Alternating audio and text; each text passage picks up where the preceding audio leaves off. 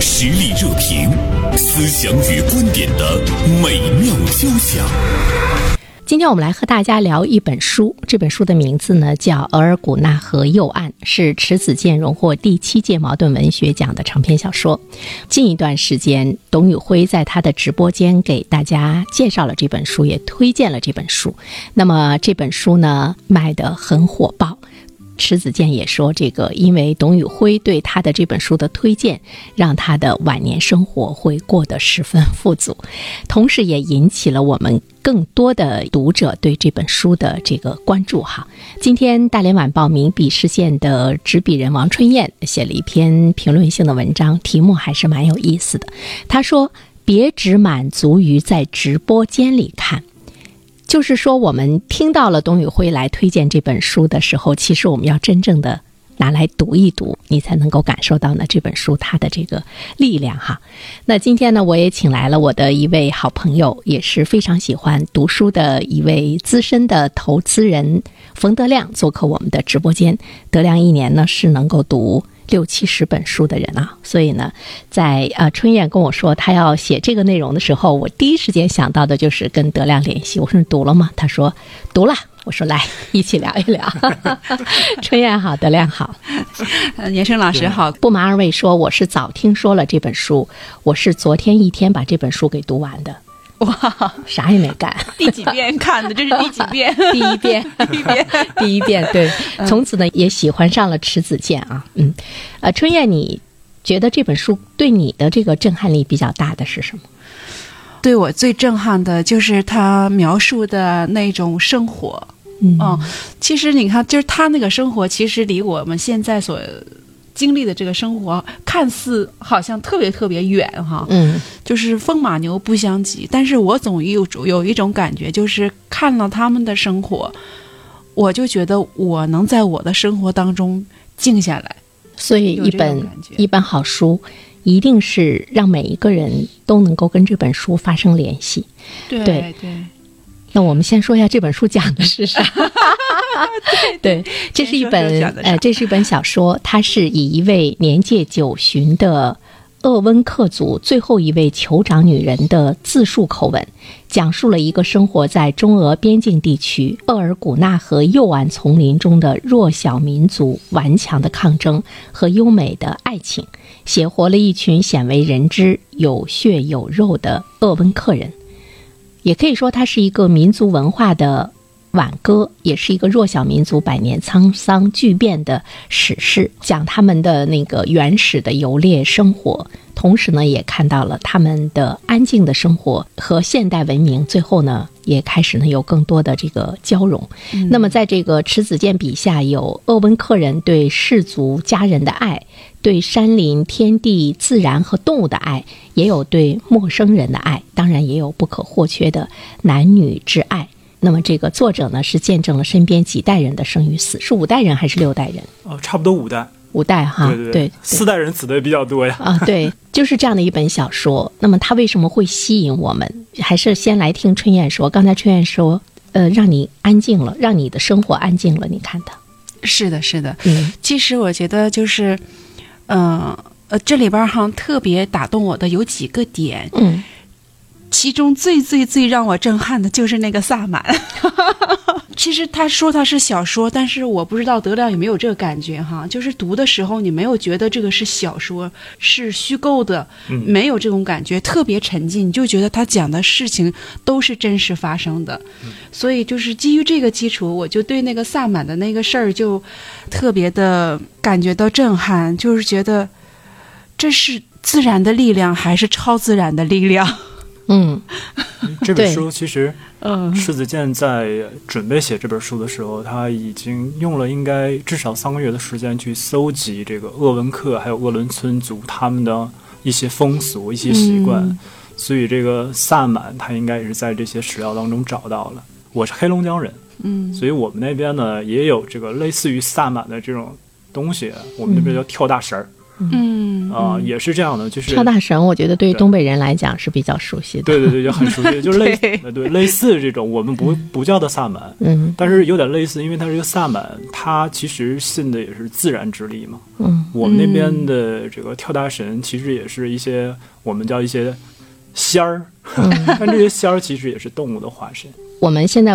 无法去说它是那个魔幻呐，或者是它是什么，但是它就是那个民族他所敬畏的、所遵从的一种力量哈。对，从这些萨满的身上，其实我个人感觉，我真的是看到了一种责任、奉献，而且更重要的是，我觉得它这里边有这种生命的轮回和它的那种平衡，就是尤其是尼浩萨满。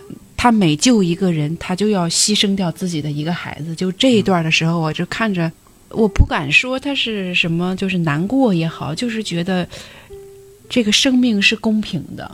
还有那个第一个南南萨满，就是他救他的侄女的时候，实际上牺牲掉了一个这个小鹿的生命，结果回过头来，这个母鹿实际上又要了。他侄女的命，他这个生命就那种循环和平衡，这种自然力哈，特别令人敬畏。德亮对你震撼比较大的，你看这本小说。接着刚才呃这话题说，第一个就是我觉得对我最最震撼的，其实就是刚才说这个自然之力，就人跟自然应该如何的去共处？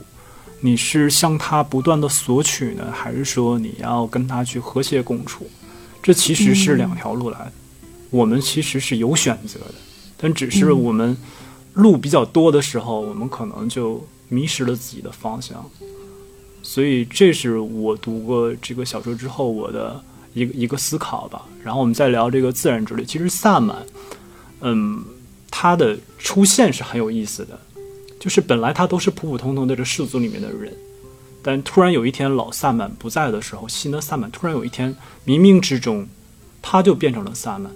而这种冥冥之中这种力量，实际上是自然给予他的力量，而不是说个人为赋予的，嗯，或者说他天生就是什么，对，还真的对。所以就是在我的理解当中，这个萨满他是作为人的一个代表，一个化身，嗯，是自然的一部分。他告诉我们，你是自然的一部分，你对自然有责任，你在自然里面也有你的权利，对，所以才会有像刚才我们聊到的。他每救一个孩子，他自己的孩子就要死去，就要死去，因为一些意外。而在他去救之前，其实这个萨满他知道的，他心里是知道的。就在我们看来，就是我们可能心咯噔一声，我要去的时候。所以就这种平衡感，嗯，你跟自然之间，你到底是什么样的关系？其实是我看这本书给我带来最大的一个一个思考吧。他是。失去了四个孩子，是吧？对，陆陆续续的，他甚至有一个孩子还在他的腹中，已经因为他要去救另外一个人，而且他要救的那个人是在呃自然灾害那些年吃撑了六零年代 偷吃偷他们的，从外来的贼偷他们的，但他还是说要去救他，因为这是饥荒，所以他这种对人或者对自然这种仁慈。的这种感觉，或者说自己这种牺牲，是让我们都会很动容的。我看到萨满的时候，我突然之间在想，他当然对于这个呃民族来说呢，是呃他们所敬仰的，或者是去敬畏的，甚至于我觉得是他们的图腾。我觉得这个小说中，我看到了他们敬畏的一个那个图腾，就是那个马鲁神驯鹿，驯鹿是吧？驯鹿对，嗯对。再一方面的话呢，就是刚才你们二位说到的这个萨满，我觉得他在我们现代的这个文明和社会中，他应该是一个什么样的一个形象和化身，或者是我们可以走找到一个平替。哎，严老师想没想过这个问题？这个我我真想过，我真想过。嗯嗯，因为最近我还正在读那个《黄帝内经》哈。然后我读经的时候，我喜欢背它，因为它第一句话就说的特别有意思，就“昔在皇帝，生而神灵”。他就说这个皇帝这个人呢，他一生下来就具有那种灵性、神灵之性那种东西。嗯，就是我一开始说。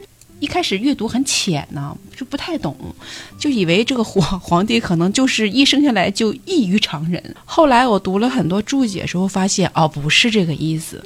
其实那个时候所有的人都是生而神灵的，只不过他可能更那个特殊一些。嗯，就是说我们人本身。他自然就具种着那种那种灵性，要不然为什么说人是万物之灵呢？但是为什么这种灵性在现代社会中你感觉不出来？就是它被很多所谓的教育啊、所谓的社会规范或者等等这些东西，就是把你本身具足的那种天然的那种灵性已经磨掉了、没有了，或者是盖住了。所以现在有很多人。做一些身身心灵的一些修养一些东西，他往内寻，他其实上就是在寻把自己内在那种本自具足的那种灵性给他找到，所以也是我们经常说的那个修身嘛。对对对，是修身齐家治国平天下，它一定是这个顺序。修身是那个基础，呃，所以我就在想，我们经常会说，哎，谁是天选之人？所谓的天选之人，就是他会成为一个核心人物，他会。带领一个团队、一个社会往前行。那么，在这部小说中，可能萨满他给我们体现的是，你要真正的那种带领者的话，其实你首先要要有一个特别十足的那种奉献的精神。对，而且那种奉献已经是根植于他的内心，他的那个情感永远。不可能去战胜他的那种责任和奉献。嗯，我这里摘了一段哈，就是那个尼浩萨满，就是他是这个主人公的弟媳，弟媳哈，他最后成为萨满，因为他他救了别人的孩子，他的孩子就要失去，所以呢，主人公就对他的弟媳对尼浩说：说以后你把自己的孩子当做别人的孩子，而把别人的孩子当成自己的孩子，一切都会好的。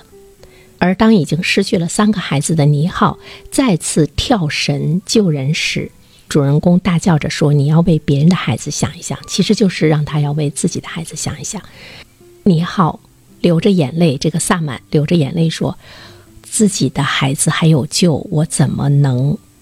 那意思就是别人的孩子还有救，我怎么能只想着我自己的孩子？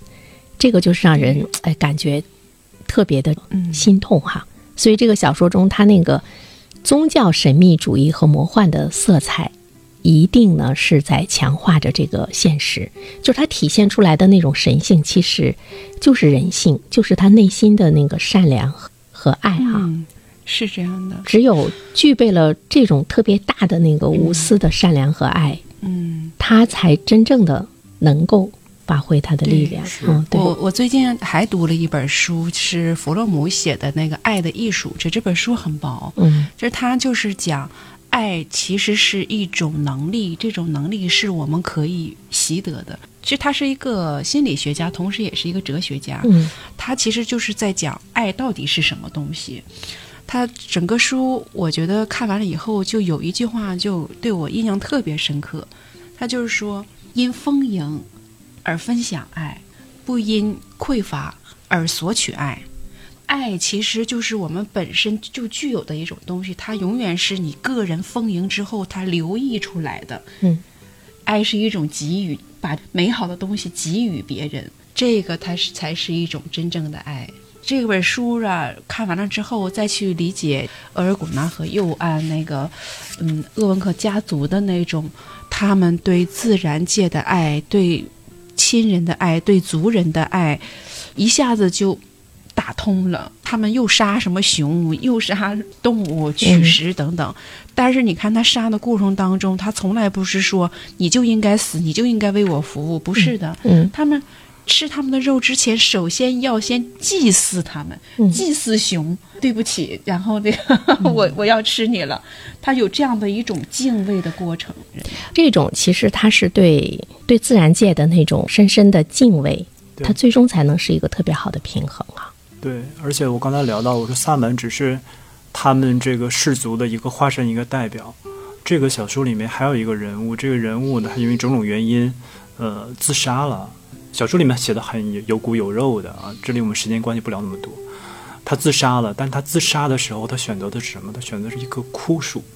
啊，对对对，为什么他选择枯树呢？如果按照他们民族的习俗，如果他自杀了，自杀的那棵树，吊死的那棵树是需要跟他一起火葬的，所以他选择一棵枯树，而不是一棵新鲜的树，有生命的一棵树。这也是对自然的一个崇敬、敬畏，或者是这种爱护。嗯，呃，而这种敬畏、这种爱护，是因为他们这个氏族，包括他们认为人是自然的一部分。因为你像驯鹿，他们驯鹿是逐苔藓苔藓而居的嘛。嗯，那其实为什么会这样？就是因为它驯鹿吃苔藓的时候，它都是只吃薄薄的一层，吃过之后还是嫩绿嫩绿的，但他们不再吃了，他们换到了另外一个地方，然后接着吃。这样的话，等他们回来，这个这地方的苔藓就又出来了。他们又可以吃，所以他们一直在迁徙，一直在迁徙的过程当中，嗯，就是他们知道我对于自然的索取其实是要有一定的度的。动物知道，嗯，其实人更应该知道，而且人从动物的身上，其实他们也在学习，也在学习。对对对人在动物上学习，人在自然上学习。但他的这个族群，我们在读整个小说的过程中，你能看到，其实他们的生活是动荡的。当然，那种动荡就是他们不断的在迁徙，不断的在一个地方待了一段时间之后，他们要决定再到另外一个地方去，所以他们的房子各方面都是临时来这个搭建的哈。在我们看来，就在那样的一个，应该是在大兴安岭地区吧，那个茂密的森林中哈，人完全是靠着他的那种本能去那种生存，因为他们也要有下一代，有爱情，有孕育，那么完全是自然的一种这个状态。他们如何还能够生存的很好？在不断迁徙的过程中，在不断繁衍的过程中，其实他们一直是在寻求和大自然的那个平衡、融合融合哈。其实也是值得我们今天所谓的这个现代文明生活中的我们去去深思的一件事情。而且我我想强调的是什么呢？就是他们这种所谓动荡，嗯，是哎，你说他们为什么要不断的迁徙？这是他们主动而为之的，对，我也想知道。对，嗯，是主动而他就为之是。跟着驯鹿吗，对，他是跟着驯鹿迁徙的，驯鹿去哪儿，他们就去哪儿。是这样的，是这样的。所以这是一个主动跟被动的一个一个一个关系。我他是主动的说我要去寻找更适合我的水草，或者更适合我的苔藓，或更适合我的地方，更适合我的林子、水源地等等这一系列的，而不是一个被动的。当然，它作为一个中华民族的一部分，其实它也有跟中华民族一起动荡的一个，嗯这是真正的动荡的这些年代。因为我们看这个整个的这这本书，它的名字叫《额尔古纳河右岸》，嗯，对吧？嗯那我们从右岸当中，我们想到的就是那左岸怎么了？嗯它这整整本书是分四个篇章，第一个篇章说的就是啊，原来他们有十二个氏族，但是最后变成了六个，就是因为三百年前从最上游的，呃，现在已经在俄国的境内了，啊，贝加尔湖，他们的这个呃祖先地、发源地，然后被割出去了之后，然后他们现在没有办法，那是他们永远的伤，没有办法回去祭祖了。然后再到第二部分就是日本来了之后，然后再到第三部分的这个文革等等这一系列，包括这个大开发，嗯，到现在，所以就是他们有主动的说我是搬迁，但这主动是他们跟自然的和谐统一，他们被动的就是整个的社会的，你说变迁也好，说是发展也罢。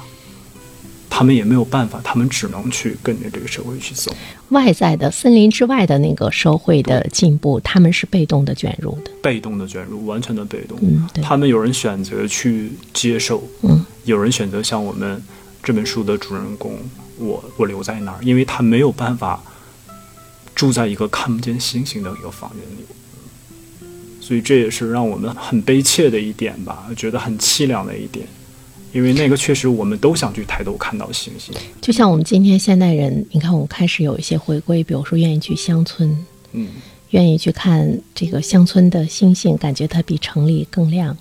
就是我们好像也对这个钢筋水泥的这个城市，也有一种厌恶对厌恶。厌恶，比如说你，你不能很好的去呼吸，你你不能很好的去舒展。你说人是不是真正的回归到那个大自然中的时候，他才是放松的？自然是能够让你放松的。就是这样，因为他在这个城市当中，他感受不到爱，因为这个城市它是总是属于匮乏，它不断在索取。挤压，对，一直是在索取，它不是那种很满的状态往外释放的、嗯那个不一样，所以所以对，所以很多人没有能量。对，所以很多人看这部小说说：“哎呀，我一下子安静起来了。”这部小说中，我说他的文字很空灵嘛。呃，我看他的时候，我就想到了《百年孤独》。《百年孤独》里有一句话不停的在耳边响起：“万物皆有灵。”这部小说的描述你也看到，它也是万物皆有灵，它是雨雪、雷声、风声，他认为都是有生命的。是吧？都是有生命的。风声 就有意思了。对，风声太有意思。风声，对。袁生老师解释一下风声。后我们来说一说这个风声能不能讲的太详细？社会热点，传媒观察，穿透共识，寻找价值，实力热评，谈笑间，共论天下事。啊，今天呢，我们来说一说目前呢这个比较火的一本书《额尔古纳河右岸》，迟子建荣获第七届茅盾文学奖的长篇小说。呃，其实呢，荣获这个第七届茅盾文学奖已经是有一段时间了，但是呢，是因为董宇辉在直播间的推荐啊，让他一下子啊，人们好像是发现了一个宝藏一样啊。这里面也能够看出来，其实我们很多优秀的文学作品。呃，我们本身的那种宣传的力度和推广的力度是有问题的，嗯，所以呢，我们好的优秀的作品不能够呢进入到寻常百姓家，这个呃是值得这个反思的哈。呃，刚才我们说这部小说给我们很多的震撼，比如说万物皆有灵，他认为什么都是有这个生命的哈。小说一打开，一开始的文字就特别吸引我。你看一开始他说我是雨和雪的老熟人了。我有九十岁了，雨雪看老了我，我也把他们给看老了。就这个文字一下就能够触动你，它就能够打动你，尤其是对于我们生而向老的人来说，很细腻，很细腻。对，呃，万物呢皆有灵，这个时候你内心一定是要有那种怜悯的，就是当你确认到万物皆有灵的时候，你对这个世界是怜悯的，那么你对人类。你的同类也有更多的这个怜悯，其实这个社会才能是友善的哈。对，这就是爱吗？其实，在这里面我们也可以看到，就是有一些人物，他的那个命运中给了他自身的一些反省，也给了我们一些反省。比如说，像这个主人公，他的那个姑姑，对他的姑姑，他的姑姑一生中始终是怨。比如说，她发现她的丈夫其实心里。喜欢的不是她，是一个蒙古姑娘。嗯，但是呢，不得不跟她结婚，生了孩子。嗯，她这一生，她都厌恶她的丈夫以及她的这个孩子。嗯，等最后的时候，其实她姑姑也变得柔软了哈。就是最后面了。哎，德亮，你说他描写他姑姑的这个人物的时候，我们在看的时候，是是不是会有很多的现代人在反省自己？比如说你的那种抱怨、斥责。包括你对孩子的那种管教，一直到他的儿子自杀嘛，嗯，最后他也会变得柔软了。包括他生命中的那个对手去世了之后，他也感觉到很很惆怅哈。是他姑姑叫伊芙琳，嗯啊，那他姑父是那个昆德，嗯，昆德跟伊芙琳他们两个其实刚开始他们是嗯没有孩子，后来有个孩子叫金德，嗯。呃，然后刚才袁生老师也介绍了，就是他本来昆德是喜欢一个蒙族的一个小姑娘，嗯，呃，喜欢蒙族的小姑娘，呃，但是他父亲让他跟伊芙琳说你们必须要在一起，然后两个人在一块儿。刚开始其实两个人也生活的和和美美的，然后有了金德这个孩子，但后来伊芙琳知道了，说啊，你原来喜欢的不是我，从此以后两个人的晚上他们的屋里愣里面就没有风声了。就一直没有风声了，所以在没有风声之后，对于昆德一个男人来讲，他就觉得自己不是一个男人。嗯，那对于伊芙琳来讲，就好像那种预言的自我实现，他就真的觉得你好像也不怎么男人，嗯，啊，不怎么爷们儿，嗯，嗯，这种事情又又让他把这种怨恨，嗯，放到了他儿子金德的身上。那么金德最后他给他儿子找了一个歪嘴巴的一个女人，因为他自己是歪鼻子。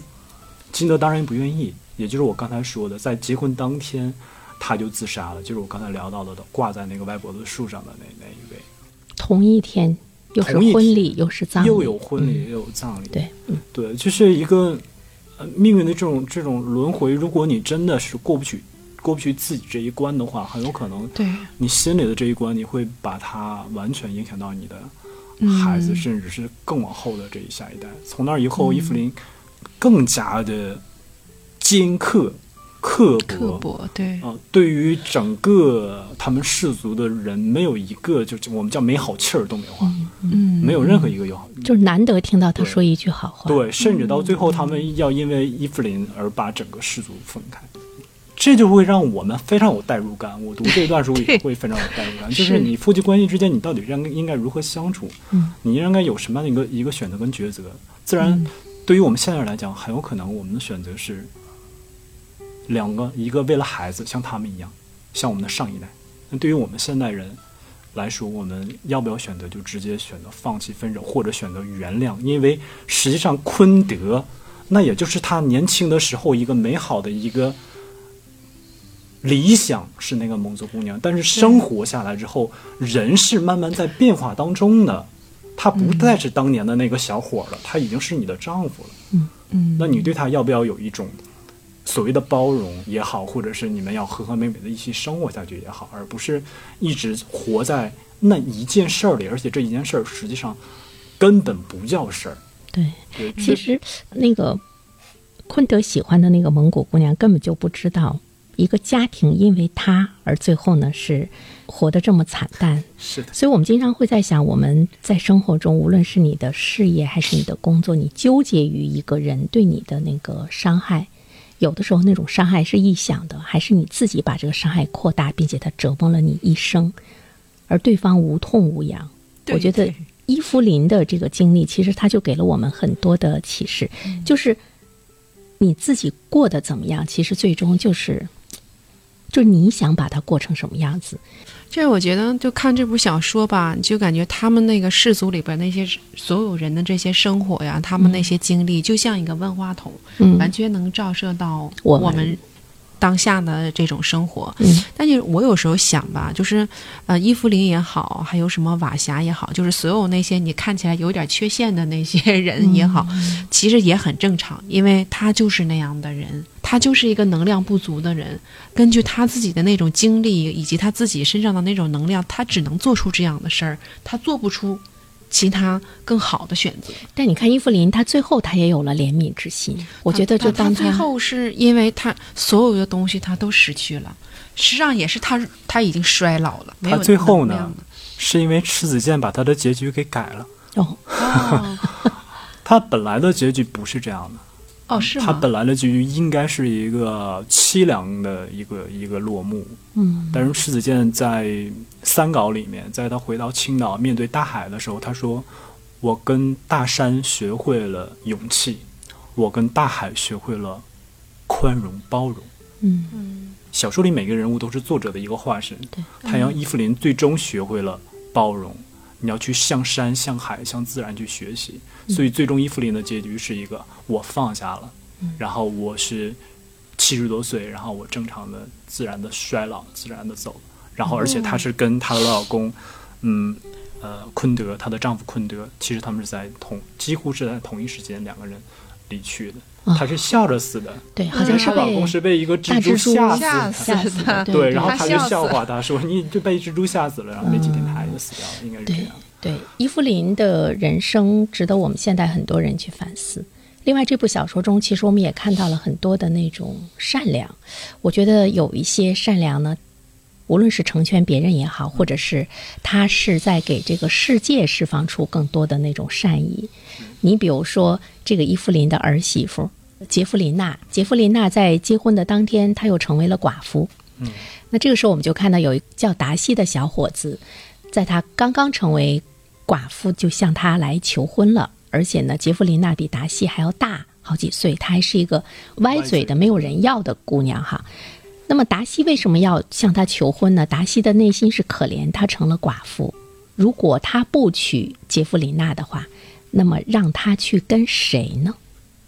我就觉得他好像是牺牲了自己的那个那个爱情，他对这个杰弗琳娜有那样的一种怜悯和善意，同情，同情，把他纳入到了自己的生活中。是，还有是这个主人公的儿子，儿子安道尔哈，安道尔跟一个 轻浮的女子瓦霞对对结婚哈。后来这个主人公就说：“你们俩分开吧。”在那个时代的话，其实这个是很现代的一个做法，是不是？说你们俩分开吧。但是安道尔却说：“像瓦霞这样的女人，像一条狼，知道她吃人还放她走，就是有罪的。” 哎呦，当时看了，对，不能让他霍霍别人，就让他来霍霍我吧。尽管我很痛苦，是吧？对，他也是被瓦霞诱骗之后，跟他有了孩子。好像他们两个算是被瓦霞诱奸了。对对 对对对，一个男人被一个女人诱奸了。个孩子叫安草安草儿。他们其实这一生中只有那么一次，之后就是两个人再没有。对，因为确确实实安道尔他既温柔善良。嗯，也确实是有一点点的这个愚痴的啊，有有那么一点点愚痴的这种感觉。嗯，但其实他俩本身也没爱，对，本身也是没有爱的。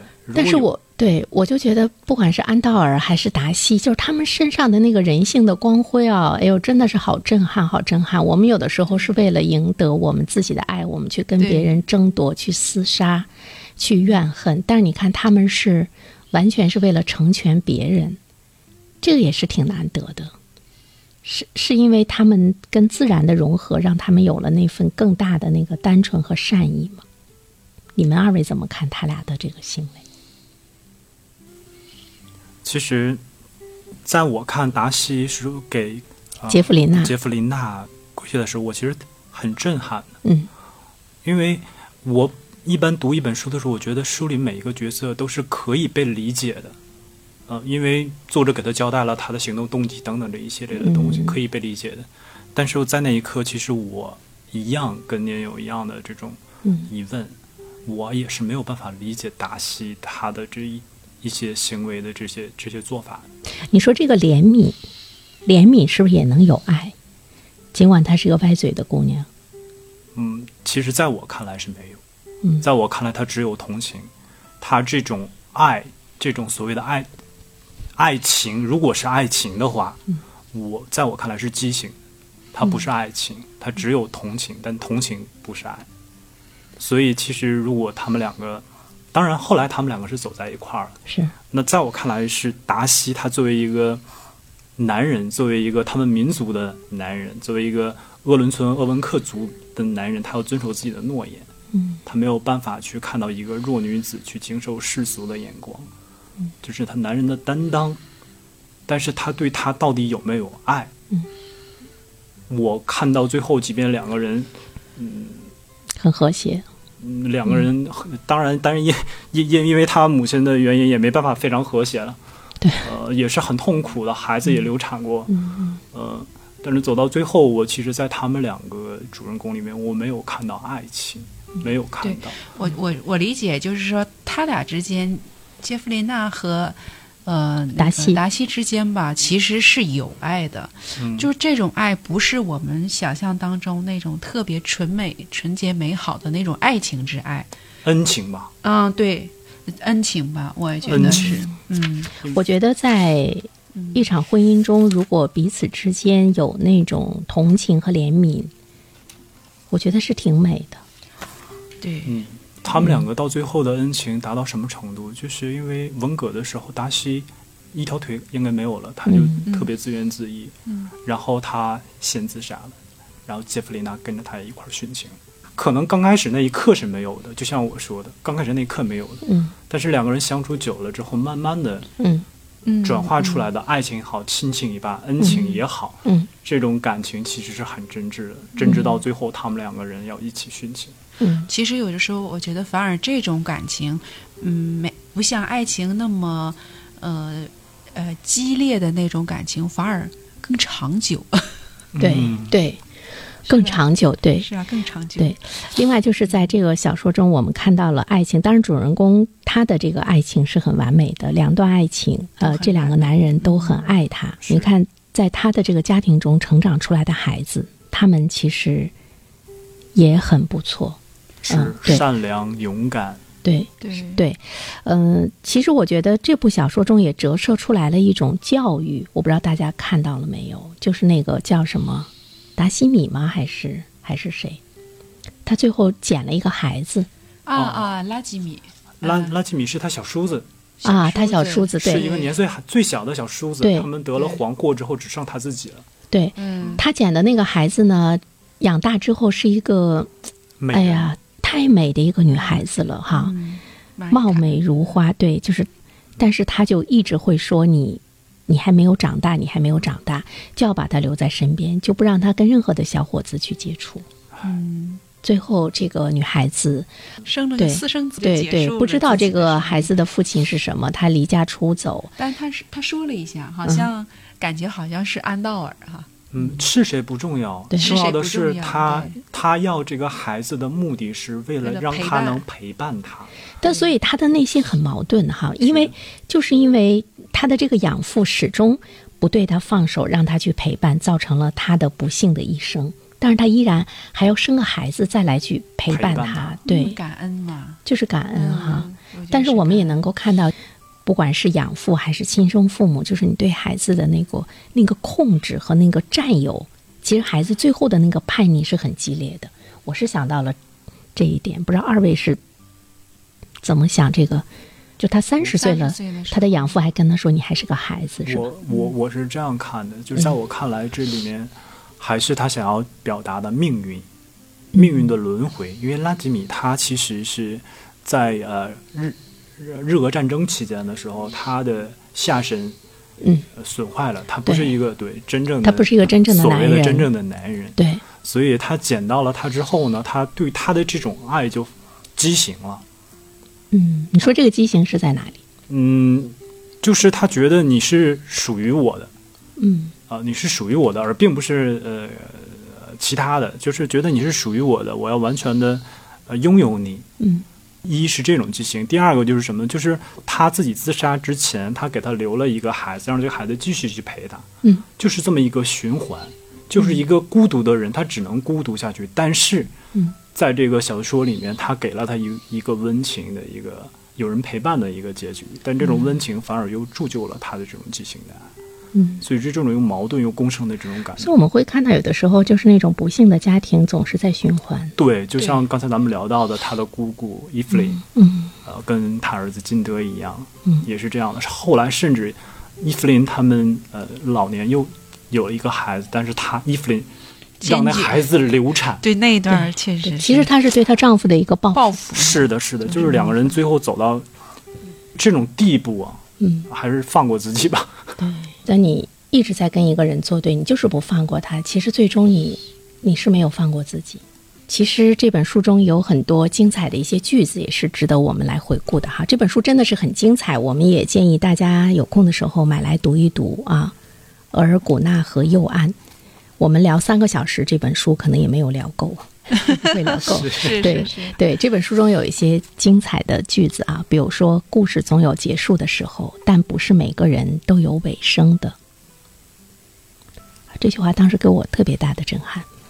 没有路的时候我们会迷路，路多了的时候我们也会迷路，因为我们不知道该到哪里去。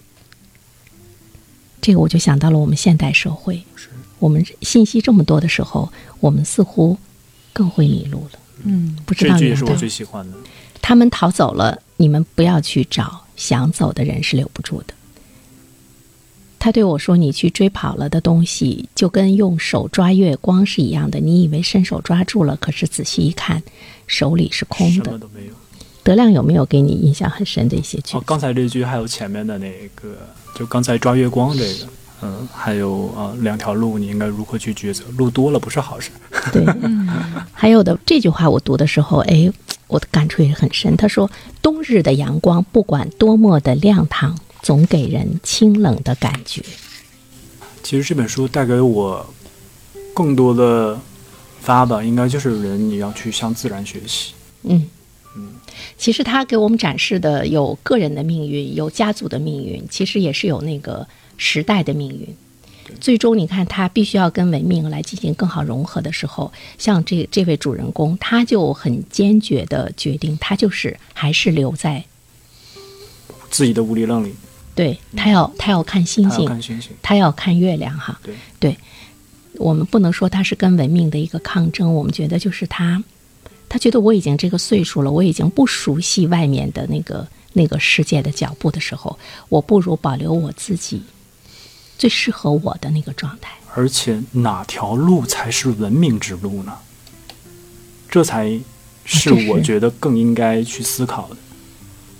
灵魂的拷问，对呀，你跟自然的和谐共处是文明之路，还是说你要接受时代发展的大浪潮？所谓现代化工业社会才是一条文明之路呢？到底哪条路才是文明之路？这个确实是我有时候经常看到这个咱们大街小巷贴那个什么，呃，什么文明行啊，什么。好多什么就是文明标语啊，文明口号。我有时候觉得这是文明吗？我说讲个礼貌就叫文明吗？真正的文明到底是什么？有的时候你会觉得你不太适应外面的那个世界和嘈杂的时候，嗯，这本书的主人公的做法或许也给了我们一些启示，就是守住你内心的世界，回归到你觉得很舒服的那个世界和状态中去，恐怕是对自己的最好的。一种滋养，说的太好了，确实是这样。那我们今天就到这儿，没说够呢，没说够，时间。再听听大家的对交流，特别想听德亮多讲讲哈。时间到了，我们也期待着我们的媒体吧，呃，包括我们的现代传播工具中的一些平台，能够更好的来推荐我们的一些优秀的文化。尤其是获得茅盾文学奖的这些作品，毛奖确实有好多可以值得大家一读的书。是，不要再去总去关注那些碎片化的东西了，它对你真的不是滋养。愿大家都成长为森林中的一棵茁壮的大树。谢谢。多多幸运，我有个我们。这悠长命运中的晨昏，常让我往远方出神。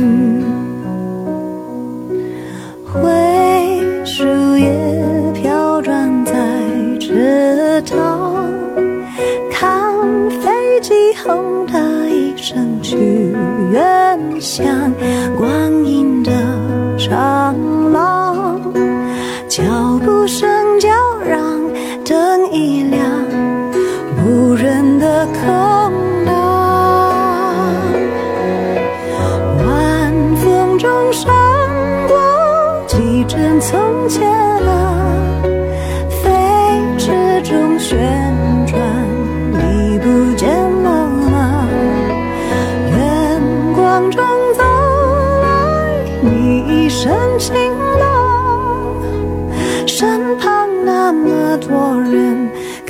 世界不声。